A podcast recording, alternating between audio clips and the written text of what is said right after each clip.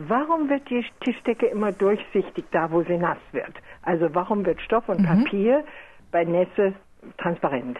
Lassen Sie uns erstmal überlegen, warum ein Stoff nicht transparent ist, beziehungsweise warum eine ja. Tischdecke weiß ist. Eine Tischdecke ist deswegen weiß, weil sie alles Licht wirklich zurückwirft. Ja, ja? Also Jeder Stoff, der alles Licht zurückwirft, ist weiß. Milch ist deswegen weiß, weil Milch aus klitzekleinen Tröpfchen besteht. Das Licht trifft auf die Milch und wird in alle Richtungen zurückgestreut und deswegen mhm. ist Milch zum Beispiel weiß. So, wenn jetzt also die Tischdecke durchsichtig wird, muss also irgendwie das Licht nicht mehr in alle Richtungen zurückgestreut werden.